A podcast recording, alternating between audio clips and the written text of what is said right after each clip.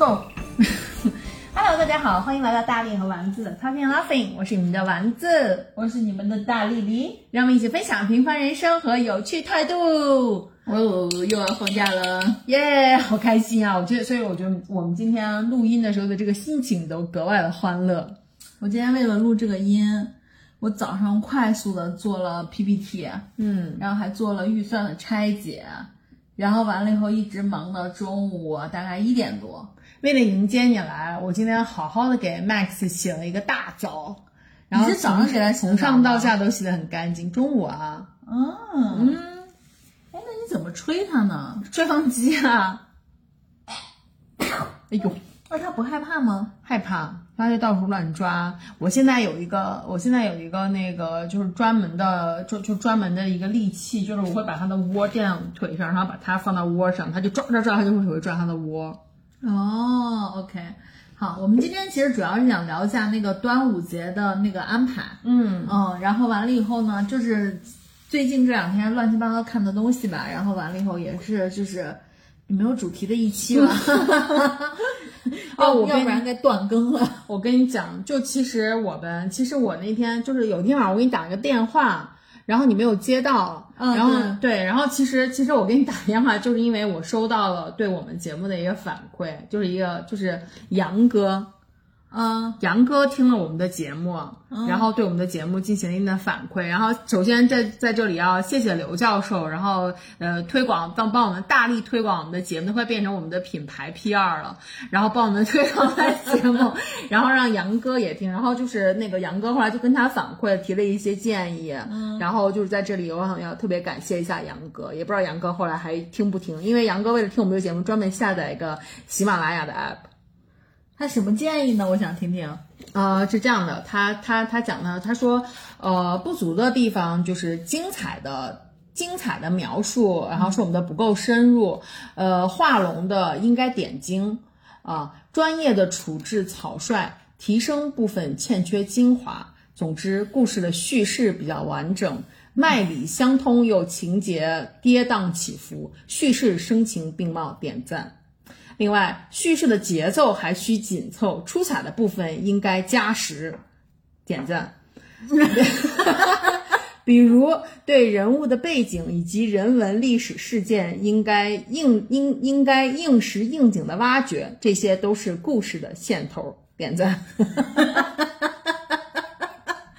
所以说我听了，就是感觉杨哥的意思就是说我们非常的没有文化，然后觉得我嫌 嫌弃我们，嫌弃我们对这些就是人文历史的了解还不够，就是都是都都是你知道，就是略略而过，就是这样。听的哪一期？就是我们讲 hiking 的那一期吧，就第一期 hiking 的那一期，哦，嗯。哎，你这讲了啥？我现在都忘了。就是就是那个后来刘教授跟我讲说，他的意思就是说我们在讲这些的事情的时候呢，应该提前去做一下做一下功课就比如说像像呃像我们去的那个山为什么要叫那个山，然后这个玉为什么要叫这个玉，然后后来有什么背景知识，觉得我们都应该有义务去跟我们的听众就是 brief 一下。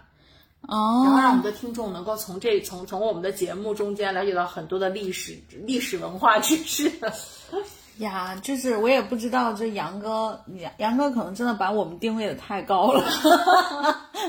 对我那天是看那个后台留言，我好像有看到锁柱哥留言，是吗？嗯，然后完了以后我还回了回问他了一句，我说你是锁柱哥吗？然后我说，然后我就说妈呀，好荣幸。然后就是在喜马拉雅上留言，但我我不确定啊，但是我感觉他说那个话很像锁柱哥。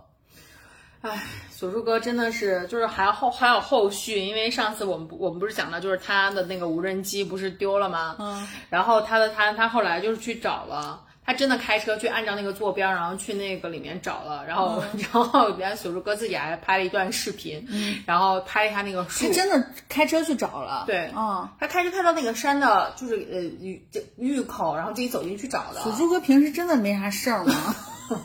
就可能我们周围就是他，那多好啊！锁住哥，锁住哥，因为锁住哥他其实他的工作就是去呃是去那个呃抓狗嘛。对，就是维护养宠的这个秩序的。对对对如果他没有事情的话，说明大家都非常的守规矩，然后不需要他去出动，然后去那个去去抓捕一些什么就狗狗什么之类的。嗯嗯，小猪哥他自己其实是也也是养狗的，所以他也很爱狗狗。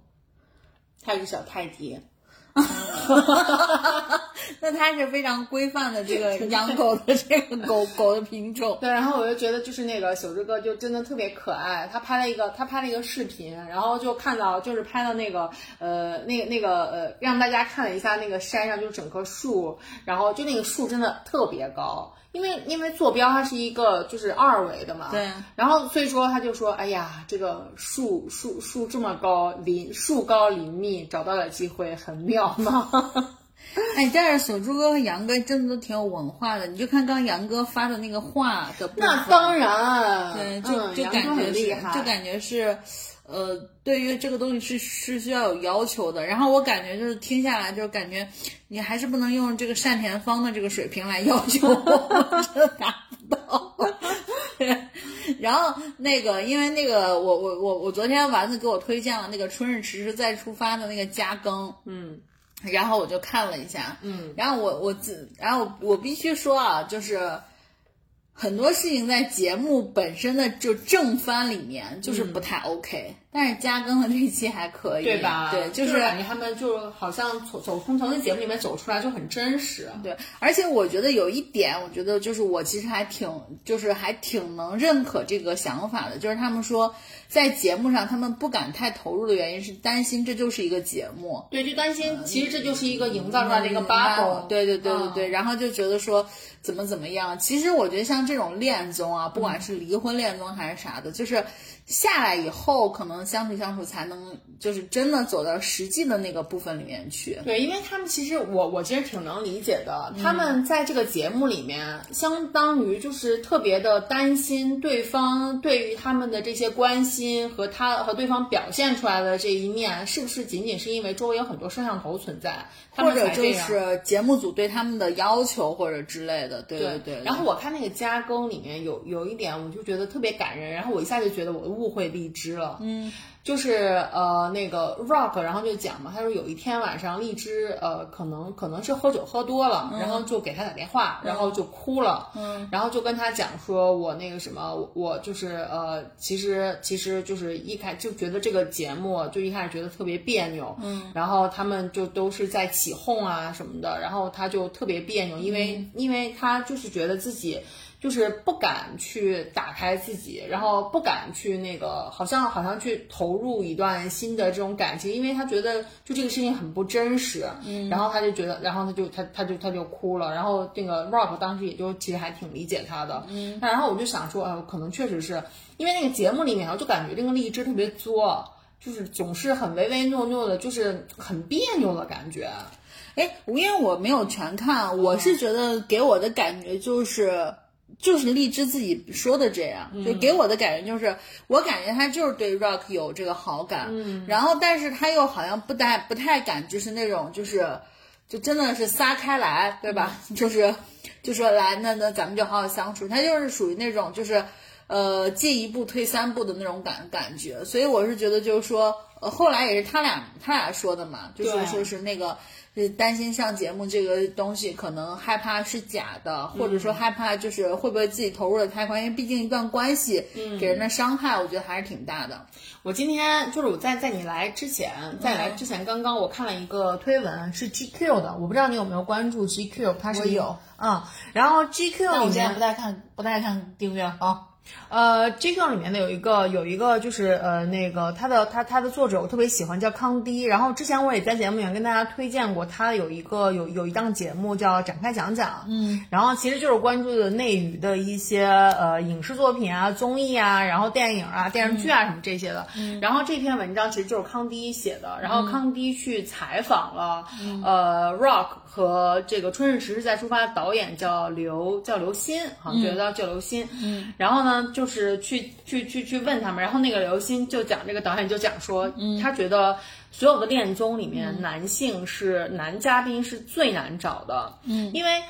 好多，他说他们当时手里面有很多就是这样，呃，离过婚的这个男嘉宾嘛，从几百个后来筛选到了几个，然后当他们，他就觉得在这筛选过程中，当他们去跟他们谈的时候，很多男嘉宾都。包袱非常重，然后就就非常的傲慢，然后就说我现在呃就是赚的很多，然后我现在条件这么好，我为什么要参加你们节目？我参加你们节目，我可以从中得到什么？嗯，就是姿态非常的高，像这种的话，他说他说那个肯定不能选。然后还有一部分就是这个呃会会会那个就是你你不就是非常的敏感，嗯，你只要比如说一问他你为什么要离婚啊或者什么，你你去切中到他这一点，他就马上暴走了。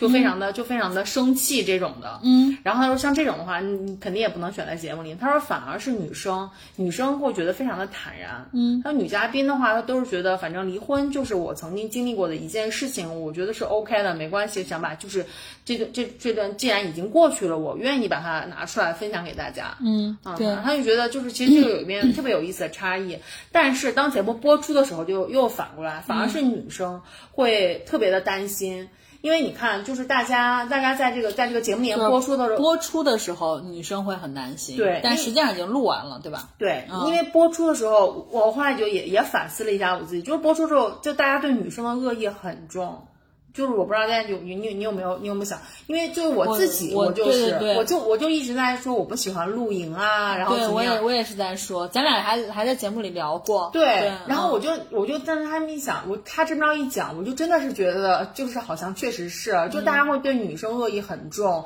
然后可能有最容易出现的就是就是那个外貌攻击。然后他说，就是你看这个节目里面的弹幕，很多人就都在说，哎呀，就在就评论四个女嘉宾的那个长相，有人就在说什么莫非不好看呀，然后就怎么怎么样，很多有这样的外貌攻击的，反而对于男性就还好。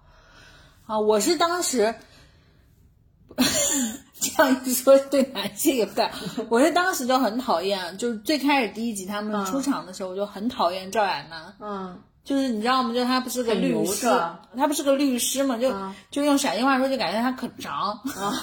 就是你知道，就 很有优越，很有优越感。然后呢，包括就是像那个 David，嗯，David，我觉得就是他一开始出来就包装了自己，我不，当然那不是包，可能不是包装，我也不不清楚。但至少我看着就是，我觉得第一集的时候包装自己，感觉就是啊，我好像付出了很多，然后最后又怎么，就感觉就把自己包装成一个受害者。嗯，然后，那同时女生，我们之前也聊过，我也不喜欢露营，对吧？我就觉得说有点那个，主要是不喜欢露营的点，倒不是说别的，是有点恨铁不成钢，就是你 真的还要留他衣服，不是？对啊，就是就是你都已经这样了，后面你看，就包括一直到最后一集，我看最后一集的时候，我都不理解，嗯。就是我不理解，就是为什么呀？就是你跟张亚楠玩的那么好，张亚楠又那么喜欢你，为什么不能接受这个爱呢？或者说为什么不能接受这种好意呢？嗯，然后就给他穿那个羽绒服，然后就看就看他说，哎，可以了，可以了。我还想说张亚楠，你是想把拉锁拉上，把他热死吗？哎，但是但是后来就他们俩最后真的在一起了，就是他们对对对，挺甜的。在刚的时候，你看，就是我就觉得，就是说。就是什么，他他不是管这样人叫老赵嘛？哎，赵哥，赵哥，就赵哥，赵哥的，那挺好的，我觉得。所以我觉得就是就是，这个就是没办法，这就是媒体的效应。就是一旦你把它放到这个这个这个这个这个观众的视野里面去，它就是会有这种情况出现。对，然后然后就是那个刘鑫，真的真的是一个特别可爱的，就是就是那个导演，我觉得他真的特别有想法，也特别可爱。嗯，然后。他就讲，他就讲，他去，他去，他去，就是那个挖掘 Rock 的这件事嘛。然后 Rock 后来也讲，就是他就觉得 Rock 他一开始见的时候，Rock 是一个特别敏感的人。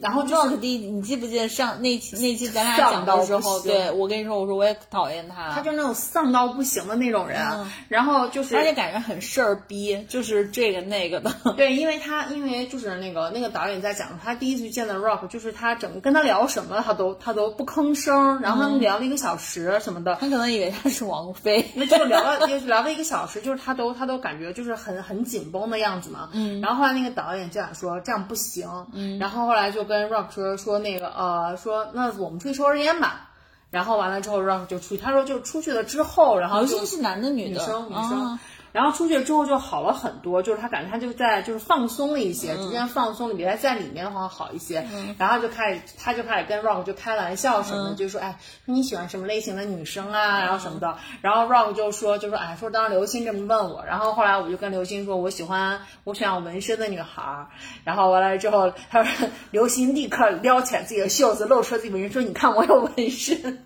然后完了之后那个那个 Rock 就说就赶紧就说啊我刚才那句是开玩笑的，然后就把那句话说回来。然后我就觉得这个女孩特别可爱，这个女孩整个就是整个人，她说她其实一开始她是做快乐大本营的，嗯，然后她是一个社交牛逼症的人，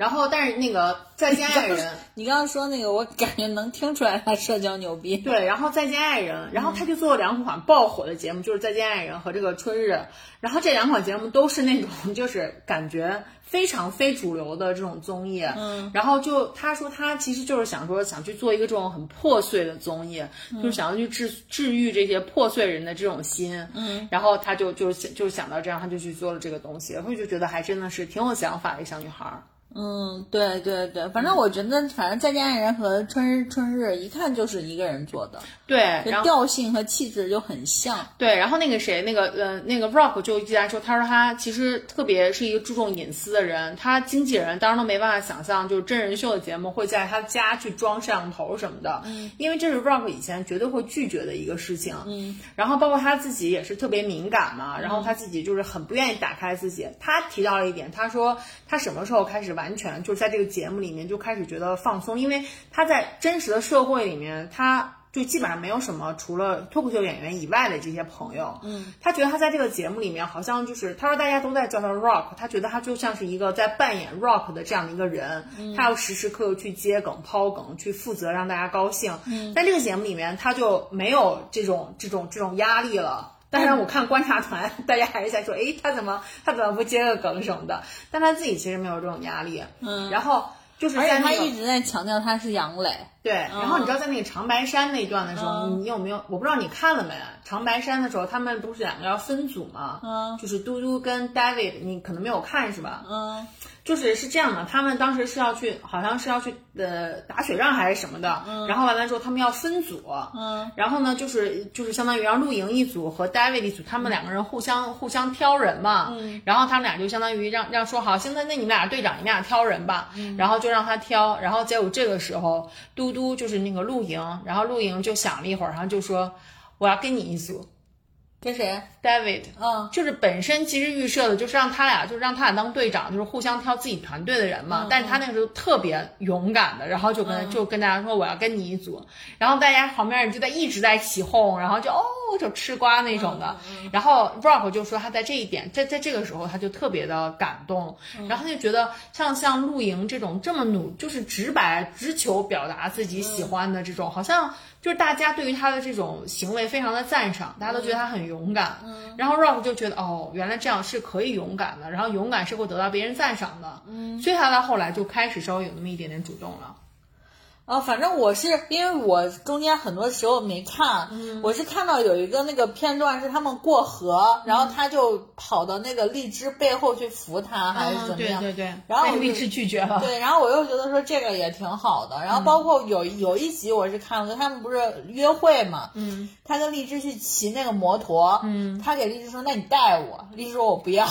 但是你就是觉得他就是呃会变得比一开始要主动很多的感觉，对对对，一开始。我觉得，尤其是第一、二集的时候，你就感觉 Rock 就特别的像一个观察者，嗯，就是他也不说话，他就在那儿光看别人是怎么说，你的故事是怎么样。但当然，可能第一、二集都是大家都在彼此就是试探的打开，对对对，所以是这个感感受。对，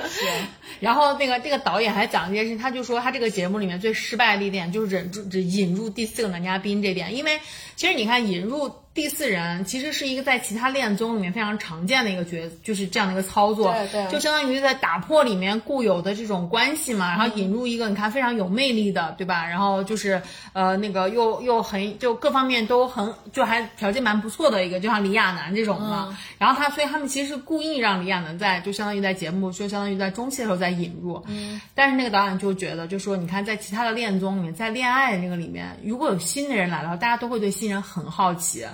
他说，但是在这种离婚综艺里面，大家只有尴尬，嗯，就是因为就是这种大家大家都是这种就是已经离过婚的这种人，就会再来一个新人就很尴他们尬。就很敏感。对对，就是就是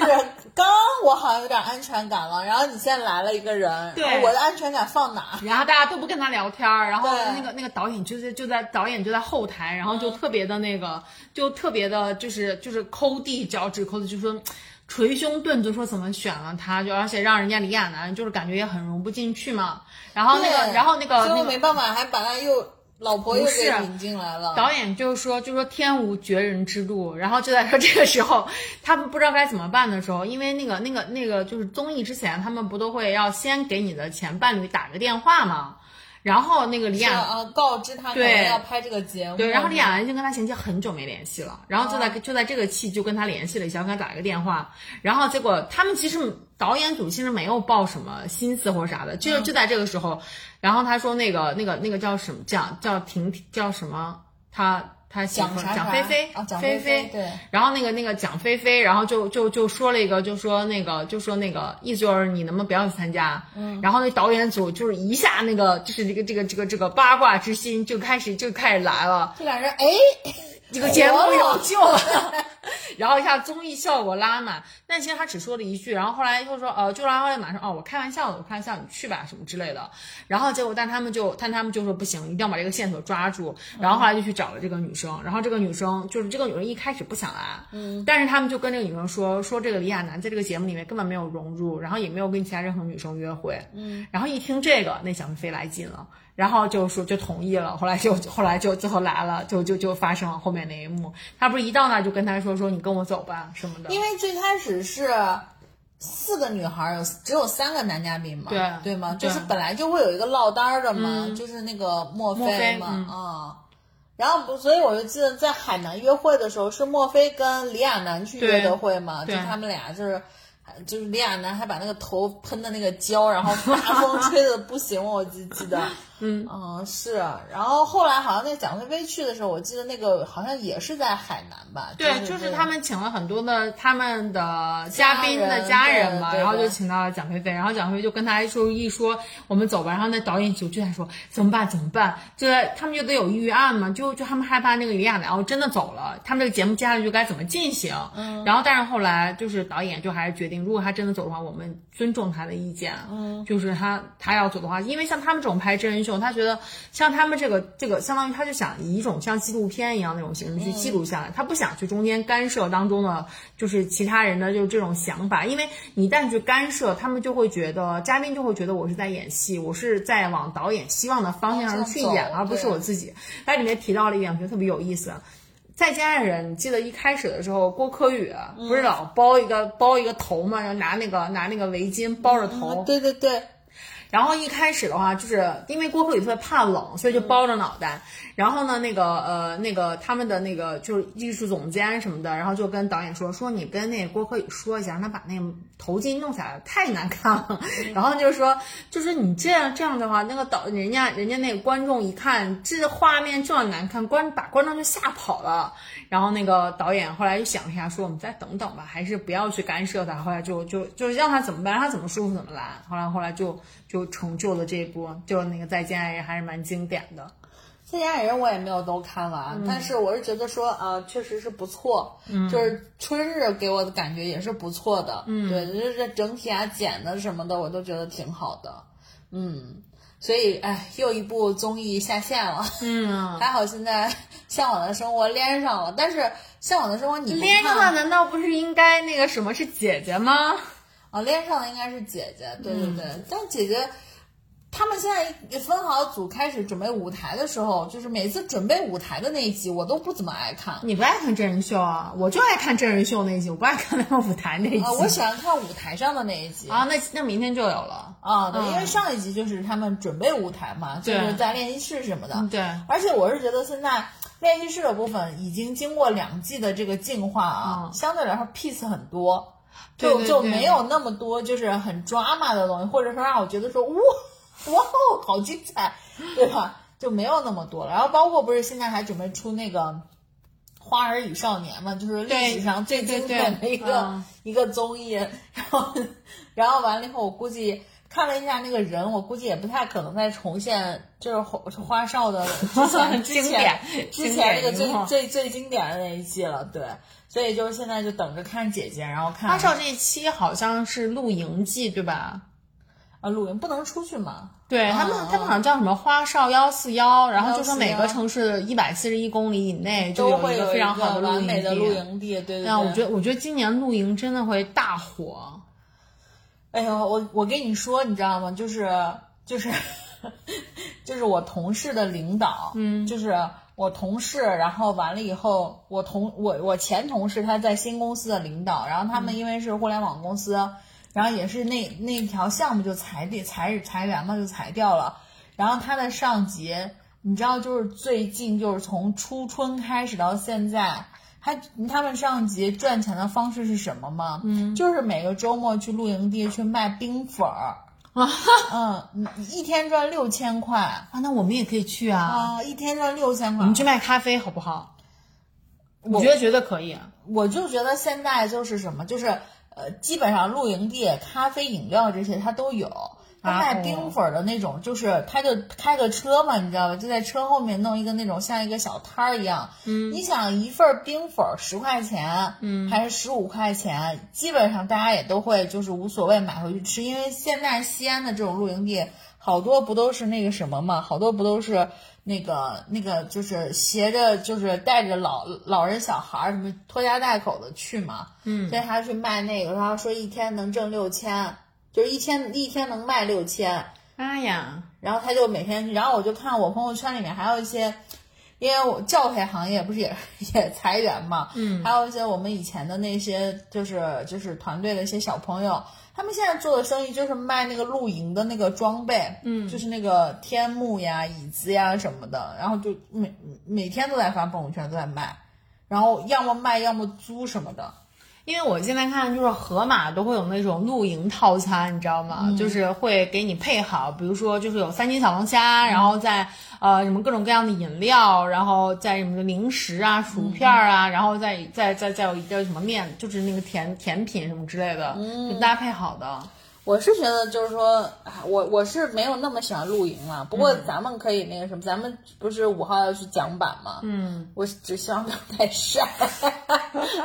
就就是因为我看了一下，就是我们我们我们计划的是端午节的最后一天，然后我跟丸子还有老黄，我们三个准备去尝试一下桨板。嗯，然后这个桨板的那个公园吧，反正也是一个人造的公园，我没去过，我也没我也从来没去过。然后完了以后，你就感觉说那个很可能会比较晒，但是希望没有那么晒。嗯，哎，端午节高速收钱吗？不收钱啊，也不收钱。对哦，那你不回家吗？因为我星期五的话，哎，就是咱们最后一天录录完，哎，不是那个呃讲板完了之后，我还有我还有一个工作，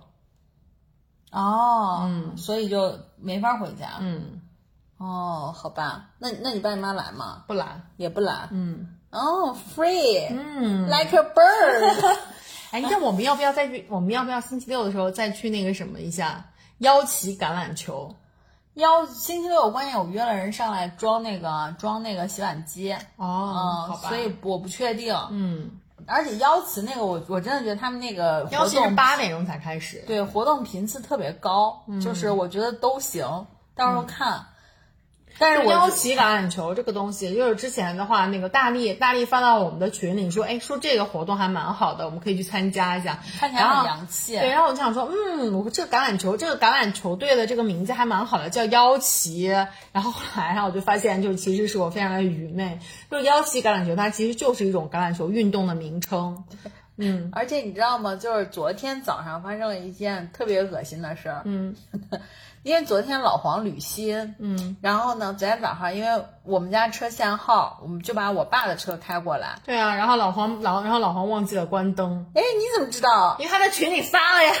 哦，对，然后我们忘了关灯，结果电瓶就没有电了。早上老王可高兴出门了，过了一会儿给我打电话说：“喂，宝宝，我没走。”后来第二等第二次出门的时候，他说：“我二出宫了，希望这次能成功。”就是我我真的觉得电瓶没电这种事情是只可能发生在你身上的事情。我觉得老黄真的也很有可能发生啊，因为他也是一个很不靠谱的人啊。对，然后完了以后，他在跟我说就是电瓶没电这件事，我还觉得纳闷儿。我就说，嗯，我说我说难道 Q 五也会没电吗？然后他讲说，他就跟我讲，他说不是，因为就是是开了你爸的车，然后怎么怎么样。我想，哦，原来是这样。因为那个灯要专门关一下，对呀，给忘了，所以其实是你忘关了，没有是他开的，但是我也忘了，就是还要关灯，这 因为我也很久没开那辆车了，然后我就想说，然后第二天早上就打不着，然后我就给那个就是大众的那个四 S 店打电话嘛，嗯，人家就说说是那我给你派一个人。不用啊，你看像这种情况你就应该问我，我什么事情都经历过。就这个没有没有电了，我啊，我想看，我应该经历过两次，一次怪我，一次不怪我，一次不是我开的。然后就是没电之后，你只需要找一个其他的车，然后过来之后帮你接一下，用用用就是用它的那个电瓶帮你对一下火就好了。但是问题就是我我脑海中是需要有一个线夹一下的。嗯，是的，对。然后完了以后呢，我们就我就后来我就给。先是给我们家物业打电话嘛，我说那个你们有没有这？他说没有，或者我说算了，我给大众打。我跟你说，你们物业真的不行，我们物业就我，因为之前有一段时间西安不是那个就是封城嘛，然后就大家就都不能开车，因为很多人就把那个车放在地地库里面放，可能超过一个月了，所以说很多人就没有电了。然后那个时候物业专门就是就就发就发给每个人，就是如果大家有这种需求的话，可以跟他联系，我们物业就有这种服务，就可以帮你把那个帮你把那对电。搭电，然后我就后来我给物业说，物业说他们没有。后来我说那算了，我给大众打电话，嗯，大众打电话，然后那小姐姐就帮我说，我给你派单了，嗯，然后也没有人就是给我回电话，但是过了一会儿有人给我回电话，然后一问，他说我他说他说他在大庆路，就是西安的大西郊，我说那算了吧，然后我就在那个百度上搜，因为我本来不知道这个。这个救援有一个自己专业的名字叫搭电。啊，就是因为我打了大众电话，他跟我说是不是就是搭电？我说对，然后我就在百度上搜搭电服务，然后不是就会出来很多嘛，嗯，我就找了第一个那个四零零的电话就打过去，然后十五分钟就有一个师傅就骑了个应该是应该是骑了个电瓶车来了，然后那会儿就是老黄先下去了。然后完了以后呢，我就给给老黄说：“我说你先下午把衣服扔到洗衣机里，我就下。”为什么这么执着，一定要把他救活，然后要开着他去？可以打车去啊。不是，问题是那天早上很早，然后他去旅新单位报道的时间是十点，然后他七点多的时候不就发现这个事儿了吗？哦。然后我们就想说，那你完全是有时间可以去，就是把他救活，然后自己给他开去，因为这样方便嘛。然后完了以后，我就去把衣服放在洗衣机里，耽搁了一下。然后等我再下去的时候，老黄和师傅双方已经不见了。就我本来还想去目睹一下怎么搭，你知道吗？多少钱呢？花了一百二。妈呀，好贵哦！而且你知道，就大众的那个服务还挺好的，因为那个师傅打电话说他在大庆路嘛，我说那你别来了。然后他又跟我说的是，他说你要不就给那个保险公司打电话。他说：“因为每一个保险公司，就是你只要买他们商业险，里面都送七次搭电服务，免费的啊。然后我就跟他说：‘我说哦。’后来我一想，你知道，大清早如果我要给我爸打电话说问保险公司，我爸估计又说咋回事儿，你知道吗？后来我想说那就算了，然后我就叫他来，就一百二。然后我觉得说也还行，因为我后我在搜搭电服务的时候。”我第一个搜的问题是搭电服务一次需要花多少钱？就大概就是官价就是一百到一百五这个样子。那真的很贵，因为就是一下的事儿啊，真的就是一下。但是问题人家得跑来啊。所以我跟你讲，你一定要一定要有一个就是和睦的邻里关系。就是我就觉得那个大力真的是，就是那天那天我在我在大力家，就是大力需要就是往墙上钉钉一个，就是钉一个一个类似于画儿一样灯一样的东西，反正要钉个钉子。对。大力家竟然没有任何可以去钉钉子的工具，没有锤子，也没有什么，没有榔头。你家有吗？有啊，榔头有啊。Where？结果郎平从里面走了出来，然后。大力在这个时候，大大力在这个时候呢，又显示出来他们家物物业的无能。我说你要不就花二十块钱找物业好了。然后大力就打个电话给他们物业，物业告诉他，哎，物业是没理你是吗？不是，物业就说他们没有。对，然后物业真的，你们物业到底有啥？请问物业有气人，就会气人。我跟你说，所以这个时候真的要为我们物，要为我们家龙湖的物业代言，然后要踩一脚万科的物业。对。然后这个时候呢，我就跟我就跟大力说，我说那要不然你就去问你们家邻居借一下。大大力说，大力说我不认识，我真的不认识。你真的是，我跟你说，就远亲不如近邻，一定要跟邻居。你跟你邻居认识吗？当然，你不是还投诉过你邻居吗？投诉是投诉了，但是我跟跟他看起来很熟，就是用实际行动去表演什么叫翻脸不认人，是吗？没有没有，因为。因为有的时候你真的没有办法，就是必须要找邻居帮忙。然后后来大大力大力旁边那个也不是，我说那要不你就去楼下，因为大力曾经给我提提过，就他们家楼下的邻居说上来上来投诉他嫌他太吵，叫 Fiona Olivia，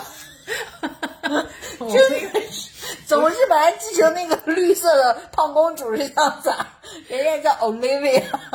我说。那你要不就问一下 Olivia 借一下，然后大力就说：“哎，不行，要去找 Olivia，你为啥不找她？”因为我不想跟她有什么瓜葛。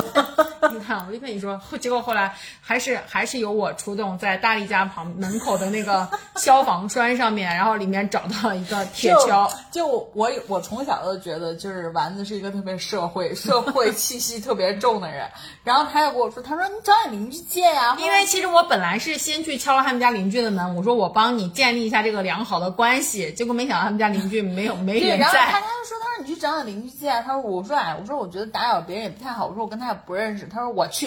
然后他就过去，嘣呀摁人家的那个电铃，然后结果发现没人开门，我也不知道是我邻居不在家还是怎样。然后后来他又把那个就是消防消防栓里面的有一个就是那种大铁头拿拔掉拿出来，就是准确的说就是那个呃水管前面的那个呲呲水口的那个大铁大铁头。然后大力这个时候一直在否认我说这不行，我说可以，大力说。真的不行。然后我他刚刚拿进来的时候，我说这东西是铁的吗？我说怎么感觉是塑料？因为感觉挺轻的。然后他说这个可以。我说真的不行。他说可以。我说不行。他说你来，我来。然后他就拿着这个对着一个小钉子，哐哐哐哐哐就给我砸进去了。然后成功成功了。然后我就想说妈呀！后来弄完以后，我说。那你把这个再给人家还回去，他又还到了那个那个消防栓里面。我跟你说，我跟我们家邻居关系真的非常好，因为因为有一次我是想要打开一个罐头还是什么的，然后我打不开，然后后来就是我这就是独居老人的可怜之处。那个时候我就敲开了邻居的门，找他们家找他们家男主人说：“你们帮我扭一下，因为我打不开。”然后他们家人就帮我扭了呀。男主人是说我也扭不开，因为你知道，经常我们家会有一种什么情况。就是大早起来，老黄就会说：“我首尾了。”就就有的时候早晨起来就是那样。对，他就说：“他说，哎呀，我首尾，你把我拧一下。”后来我一拧，我发现我也首尾了。就是你知道，你你有没有看那个杨紫琼那个新电影？没有，就是那个。就是他妈的全宇宙啊！对对对对，然后那个上面他就有一个分身，就是他的手指全部变成了个香肠，嗯，然后就是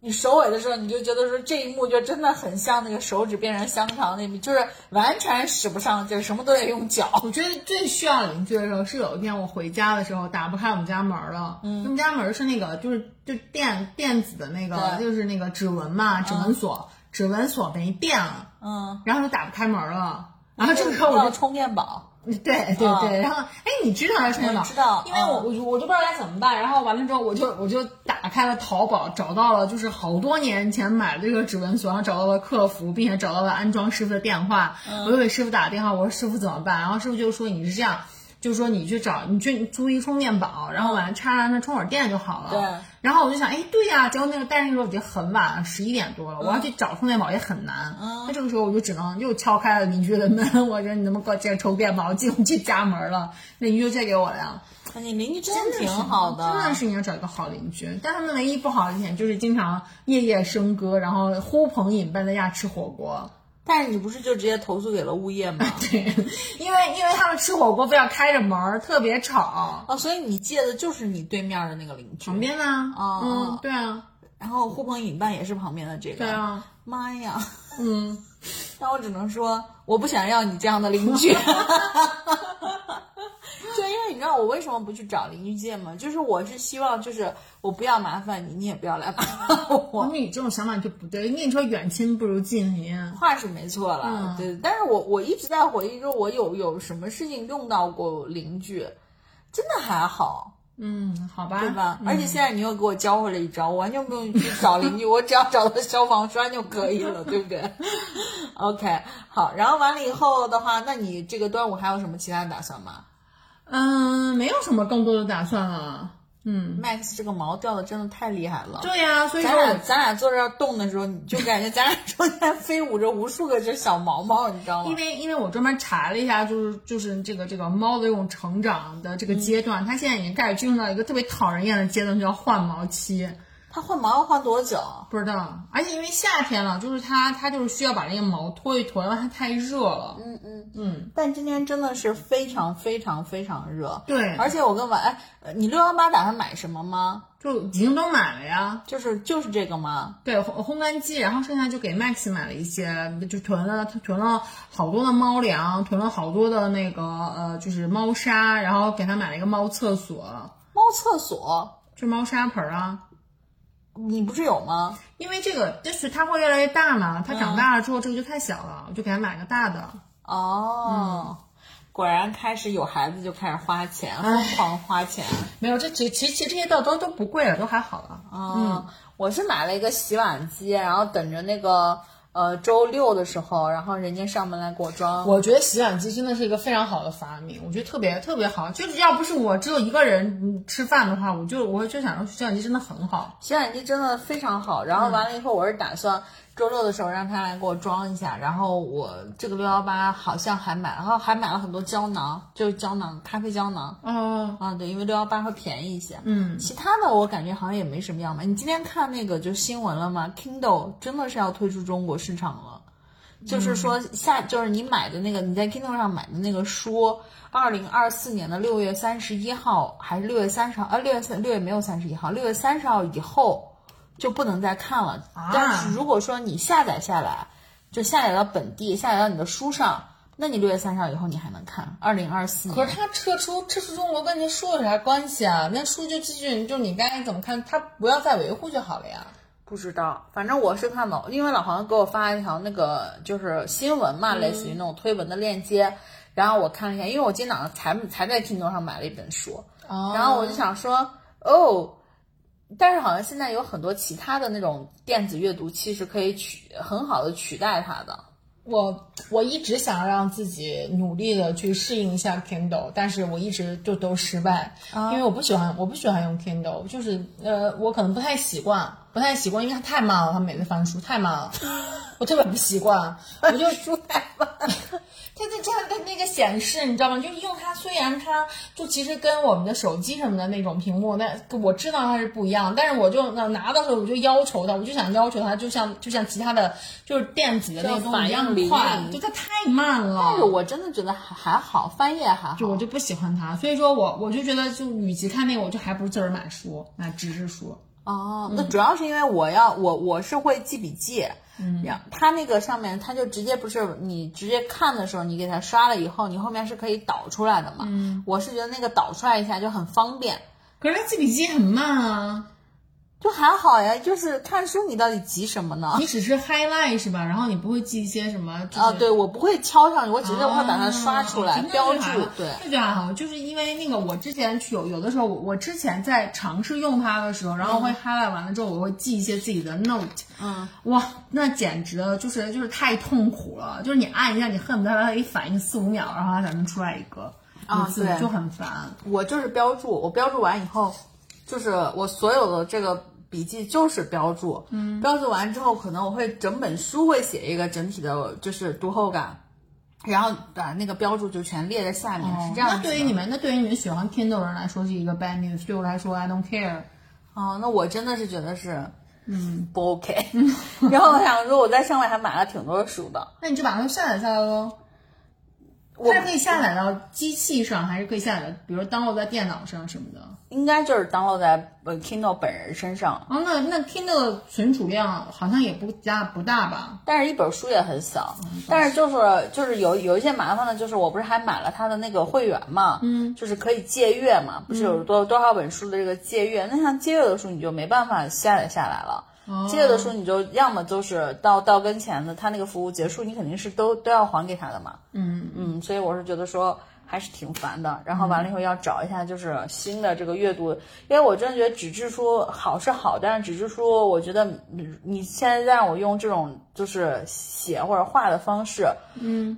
我觉得也 OK，但是我会更喜欢把它就集中在在一个地方。对，哦，我感觉我觉得还真的还蛮 old school 的，就是我特别喜欢，我特别喜欢拿笔画，嗯，然后包括像比如说我我我之前比如比如说背单词或者写一些草稿什么之类的，其实我完全可以用那个我的我的我的 iPad，iPad，然后就是写草稿什么，但是我后来不习惯，嗯，然后就是我还是会喜欢找一张找找一个纸，当然我我是感觉不是很环保，但是我就找的是我之前比如说打印的一些英文的一些东西，嗯，一些看完了然后就没什么用，我就把背面然后就 A 四嘛，我就把背面的纸然后就拿来当草稿纸，然后我就喜欢还是喜欢写，记笔记什么的，然后写完之后我再把那个正面也正反面就是也写也拿过来，然后就来记笔记，然后我还是喜欢纸质就是实体物理的这种记下来。呃，我觉得就是，比如说你像你刚刚说的这种写单词，或者是比如说写题，嗯，或者是有的时候写思路的时候，就是我会先在纸上画，我也是喜欢用纸，嗯，但是就是我的意思是整理的时候，我都还是喜欢把它再整理成那个电子电子的。就举个例子，比如说。呃，我我我们我们以前工作或者什么，有时候做方案，或者是我，比如说我现在做 PPT，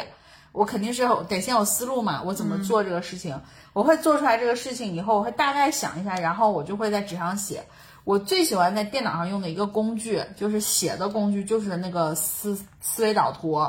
啊、对对对，我会用那个东西去有的时候去写。但是我我之前因为我老在 B 站上看人家学习的那个视频嘛，我就觉得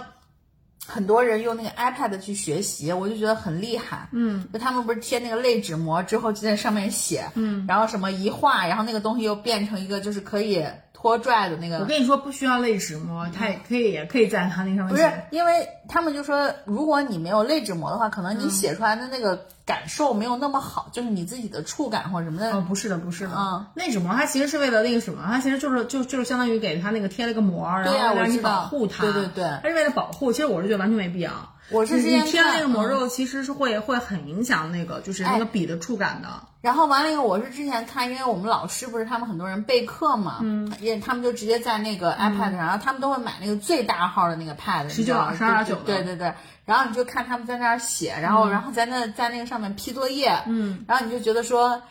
看起来就还挺高端的，哎确确确实，我觉得它那个特别好，就是你可以在你可以在那个，就比如说你写写了很多，然后你发现，哎，我怎么这段写的特别小，上面写的字儿又变大了，然后字写的大小不统一，其实还用那个特别特别方便，你完全可以把它圈一下，然后可以把它放放大。或者你觉得你这一段好像就是这么着写的就不是很美观，你想把它想往下挪一点，这样再插一个图什么的，那个时候你再用它就很方便。对，然后我就看他们会。因为我觉得那个还是需要让你养成一些用呃相关软件的一个习惯。嗯，那么有些人就会用那个 Good Notes，我 Notes，觉得然后完了以后然后还有人用的是那个叫什么，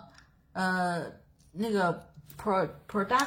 Pro Productive。呃，反正对，反正反正就是类类似那个，对对对啊都差不多。然后完了以后，我就看那个就是，然后我我其中还买了一个就是就是 App 的一个一个应用，就是然后我但是我就不太用那个写。啊然后我因为我大部分是在那个我自己的笔记本上，嗯，就是笔记本电脑上面去做，其实那个特别好的一点就是，当你当你上课的时候，那个真的很好用。嗯就是呃，那个因为老师的课件，老师现在全都用课件嘛，对然后你那个课件，你就会完全可以把它当那个什么，就是记笔记。因为当时有一段时间，我是在交大，不是去上了一段时间的那个肿瘤的分子生物学的一个课嘛，嗯，然后我再去，我哎，我我有没有跟你讲过这段？我去上课的时候我就被 shock 到了，嗯。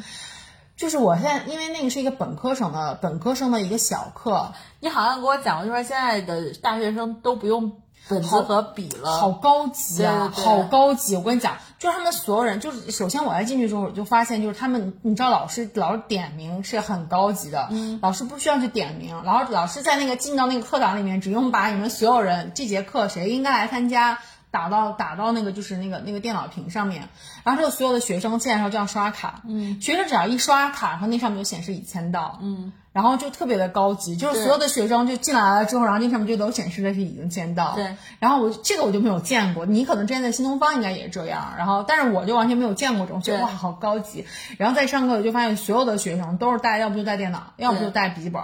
啊，一不是一些不不是不是，要不就在 iPad，对然后就所有人的话就记笔记都是都是这么着记，都是这么着嗯急，就是。呃，因为我我以前在新东方，所以我教培，因为我我我经常也跑大学，嗯所以我在大学里面看到大学生现在都是这个样子的。啊，然后基本上可能每个人上了上课的时候都会带着笔记本电脑，嗯，然后你就发现像就是你也不知道他的笔记本电脑，就如果你是教授或者你是老师，你也不知道他在笔记本干嘛是干嘛，但是问题是他们就是带着笔记本电脑，对，然后完了以后现在就是。你就像像交大，交大不是会有一些老的教室嘛？老的教室中间是没有那个插头的，嗯所以你就会发现学生上课的分布就很，就是一圈儿，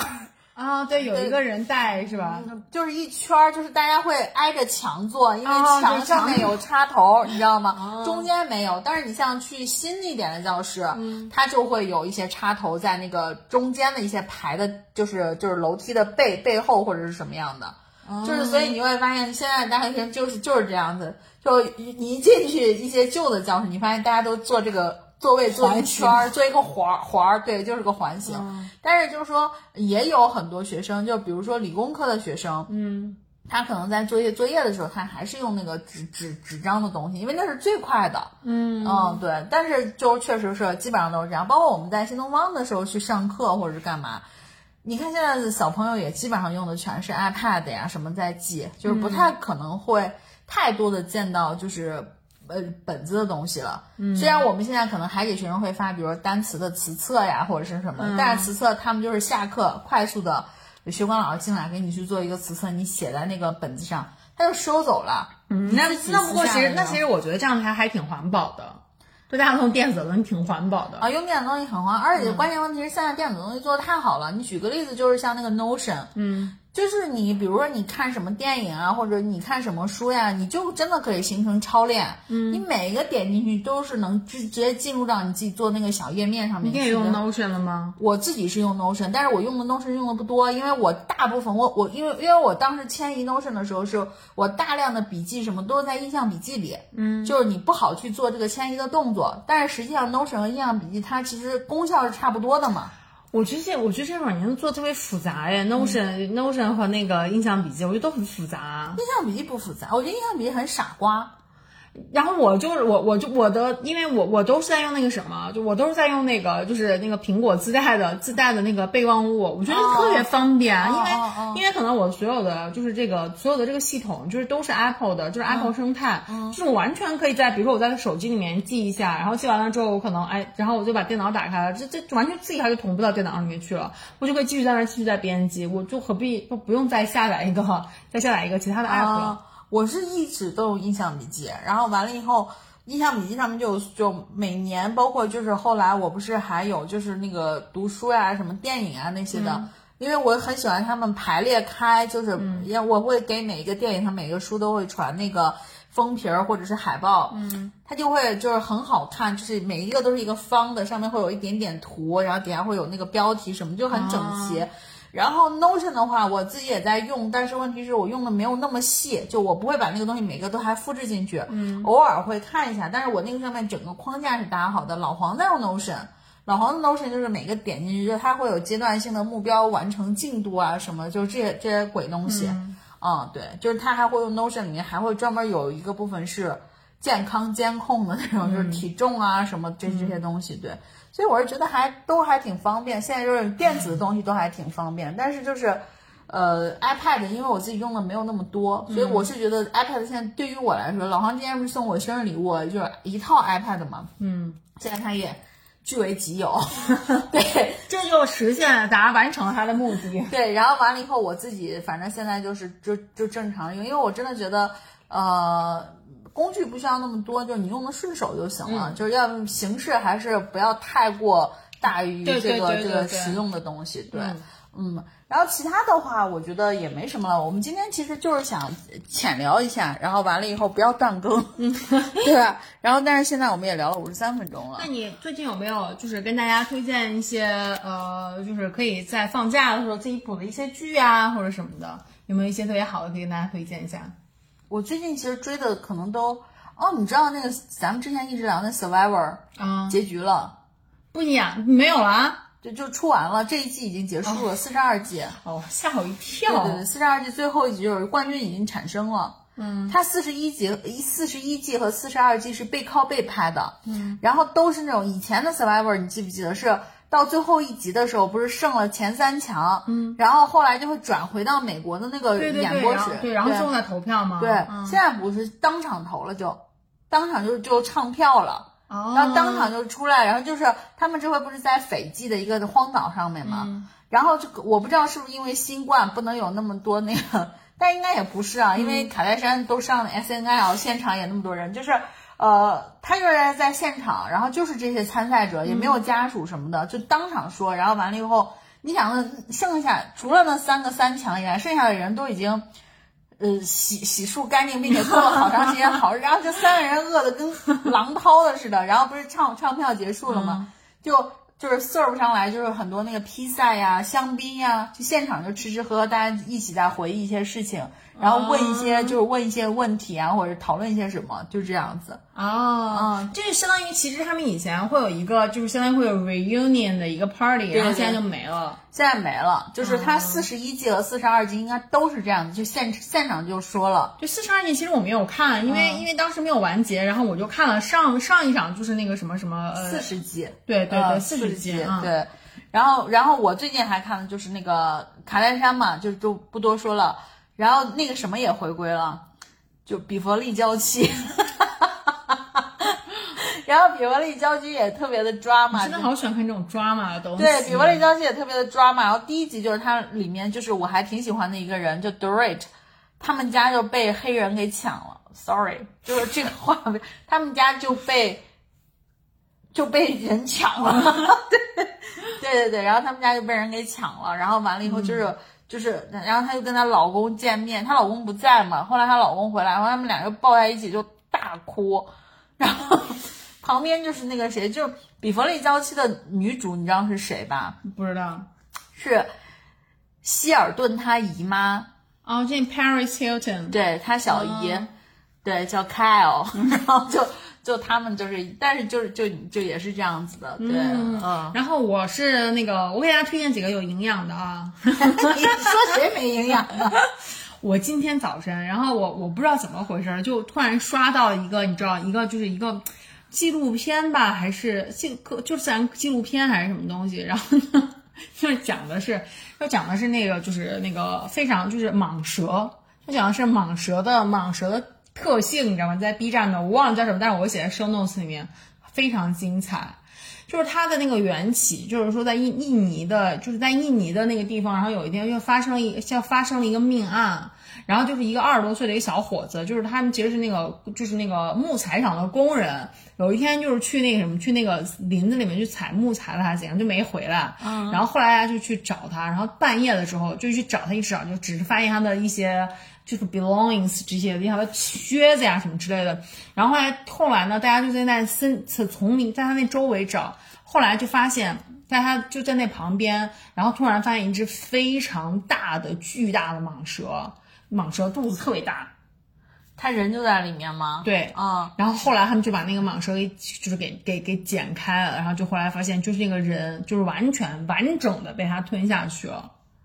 没有挣扎。完整的被他吞下去了。然后这个人就就就就是这个这个这个纪录片的作者嘛，然后当时就就觉得很奇怪，就是为什么会发生这种蟒蛇能够完整的把一个人吞下去的，就是这样子。然后后来肯定先把它缠缠窒息了呀。然后这个纪录片就在就就在就去分析嘛，然后后来他就其实是走访了很多美国的各大一些专门去研究蛇的，然后还有一些动物保护基地什么之类的，然后就是去就是去那个什么验证，然后就是去做了一些实验，比如说他们还专门一些比较科学的方法，就是一个是去看这个蛇，就是去攻击猎物攻击猎物。你知道蛇如果是去攻击一个猎物的话，他们用高速摄影机拍到了，只需要零点零四秒，嗯，零点零四秒，就特别夸张，就是它就能够，它就能够一下就就就冲出去它，身上全是肌肉呀。它全是 sensor，这是全是，但啊哎，你知道它是笼，你知道它是笼子吗？我知道呀。蛇蟒蛇是笼子，然后他就是这，而且就是他这是他们首先验证的这一点，然后它的敏捷性。第二点，他又去做了一些实验，然后就去验证蟒蛇如果要是把一个把一个东西缠住的话，大概会有多大的那个对那个力气，他们专门去去搞了好多的，他们用了一只死掉的小猪猪，那个小猪好可怜，用一只死掉的猪在那个猪里面埋了很多的传感器，嗯，然后就是去诱导那个蟒蛇，就缠住它嘛，然后就看它那个总共有多多少多少，但大概最高是三百多三百多帕。哦，怕压力，对对对，呃，三三百多毫米汞柱吧，就类似于这种，就因为你知道人的那个就是血压的话，就是高压正常就是一百二嘛，嗯，然后就是它最高能用三百多毫米汞柱的去去缠住它，所以说人其实，在这一瞬间，就大概在几秒钟的时候，你就那个什么，你就昏掉了。对啊，对，你就因为因为里面压力实在太大了，其实你就血管就爆掉就死之。前我是看了一个，就是就是海底的，就是就是其中有一集就是讲海蛇，嗯，然后讲海蛇的时候，其实就人家就说说它那个攻击是跟陆地上的蛇是一样的，就是缠到你，然后让你的那个肺部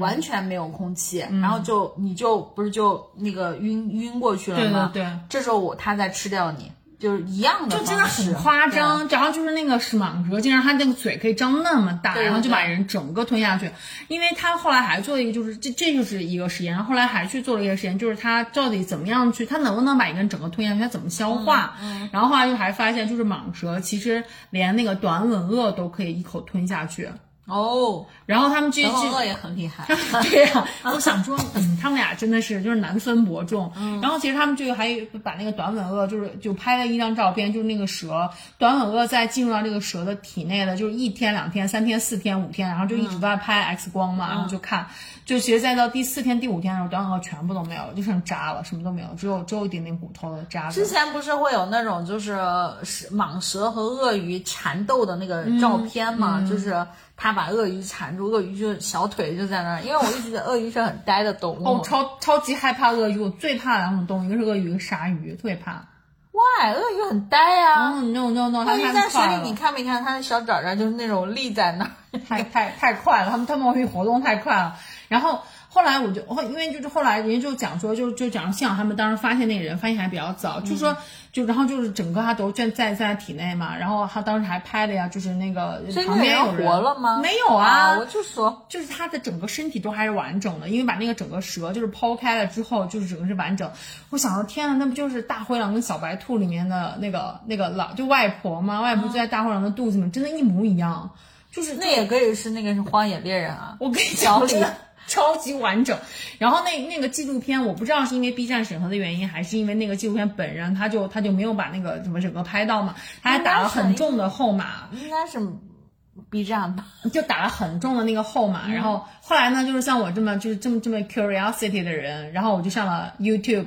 然后我就找到了那个原视频，天呐！我看完之后真的就真的很可怕，特别吓人。为什么要笑呢？就是没有，我就就就是很就是很就是很令人震惊。我看那下面评论，然后都是在说我的天呐，我这有生以来第一次看到这种震惊的这种 video，真的。而且我搜了之后就发现，就这个人就不只是一个人，就是在那个就是在那印尼就那个南亚那个地方，其实很多这种事情发生。对，但是我是觉得，就我说实话啊，在这一点上，我是一个非常极端的，呃，站自然这一边的人，我都觉得是活该，因为人类真的太大程度的去侵害到，我跟你讲，就是其实、其实倒倒倒也并不尽然是这样的，就是可能可能就是这个人，因为他是去他是去那个去砍砍树嘛，这个人可能是这样的，但是但是其实其他地方其他地方倒倒不一定是因为就是后来我跟你说，就这个纪录片里面还讲说有个保命的方法，就是其实蟒蛇很少会攻击站着的人，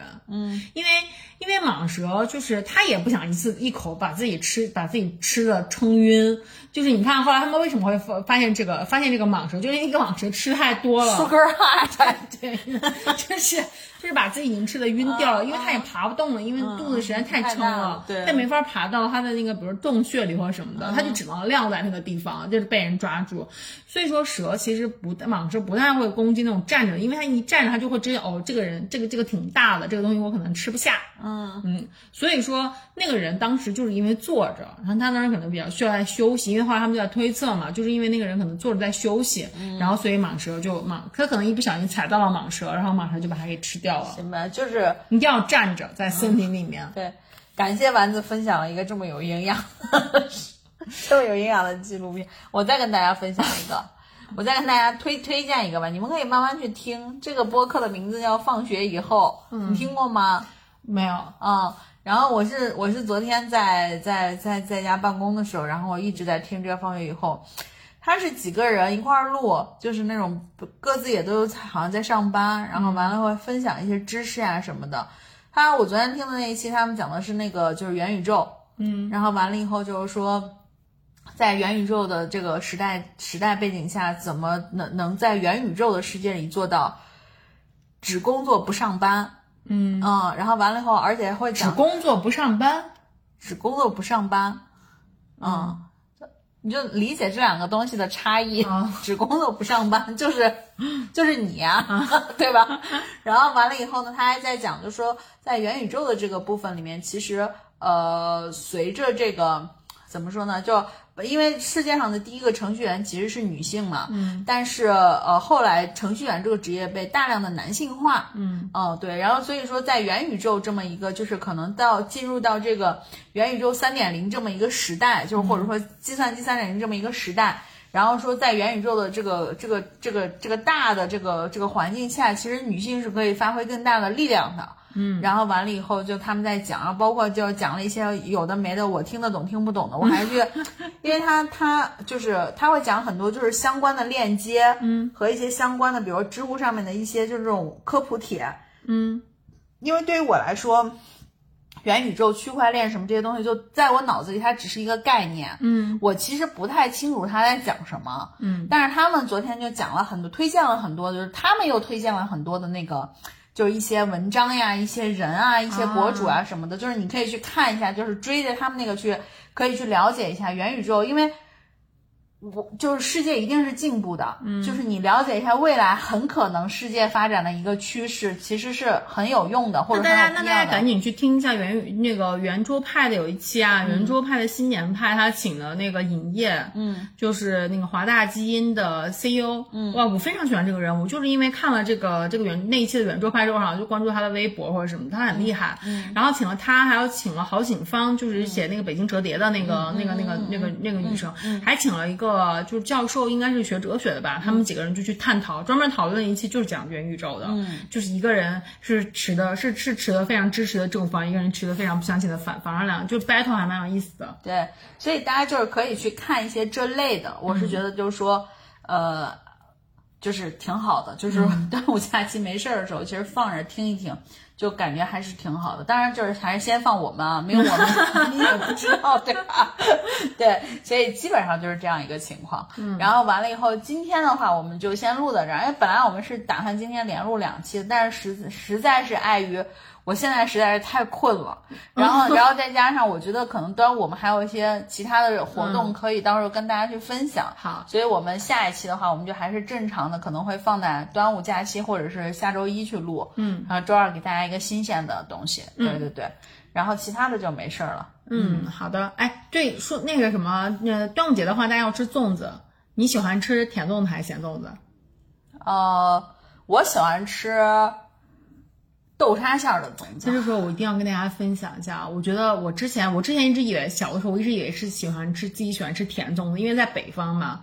然后就是，但是但但是在有一年我去那个嘉兴的时候，路过嘉兴，然后在那个嘉兴？在嘉兴的某某个休息站，然后有一个有一个那个嘉兴大肉粽，然后买了个真的是超级好吃，然后那个就是那个那个那个那个那个肉就是肥而不腻，然后包裹着那个糯米的那个感觉，咬一口流油，真的特别好吃。然后从此我就爱上咸粽，你知道谁喜欢吃咸粽吗？谁啊妈，就是我妈。真的很好吃啊！就是我很奇怪，为什么她会喜欢吃咸粽？嗯，为什么？然后我也不知道他应该没有吃过，就是没有没有过这种这种对周围的环境啊。他他没有在什么南方长过，然后他就喜欢吃咸的东西可能大概有一年我买过之后，他就觉得很好吃，他喜欢吃咸，他就说他说呀，那个肉不是因为一蒸嘛或者是什么，那个肉会流油，对呀、他就说好好吃。我想说，但是甜粽其实我也很爱，就是因为西安的话，就是那个回民，然后有一家有一家做做做甜粽的，然后它是那种红糖豆沙馅儿的，就是咬一口咬一口，然后那个，但而且它主要它那个米，它那个米里面放了就是麦仁儿，嗯，所以你咬起来会咯吱咯吱的，就是口感非常好，而且它的这个红糖就放的很多，你咬一口下去啊，那个糖就随着那个豆沙流下来，就相当于像流心的，就非常好吃。哦，我是觉得就是那个，我是觉得就是甜粽比较好吃，嗯，但是我其实更喜欢吃粽子上面粽子的米的部分。啊，对，啊哎，其实我真的，我真的就就是特别推荐给你那一家，那个那个方向的那一家，真的很好吃。对，OK，所以你听说那个粽叶今年都涨价了，为啥？我也不知道为啥，我是有一天打车什么的，就是那个出租车司机跟他老婆在打电话，他老婆在电话里说的，说粽叶涨价了，所以我就跟，然后我昨天不是回了趟家嘛，嗯，然后我爸我妈就说他们买了那个枣，买了那个米，嗯，然后没买粽叶，我说那你们是想咋？我妈说蒸甜饭呀，我说你可真会，对啊，OK 行，那我们这一期就先录到这儿，然后好，完了那祝大家祝大家呃多吃粽子，然后但是不胖，OK，嗯，每一期结束都是这样的鬼话。因为我觉得很重要啊。行行行，那祝大家那个端午安康，嗯，拜拜拜。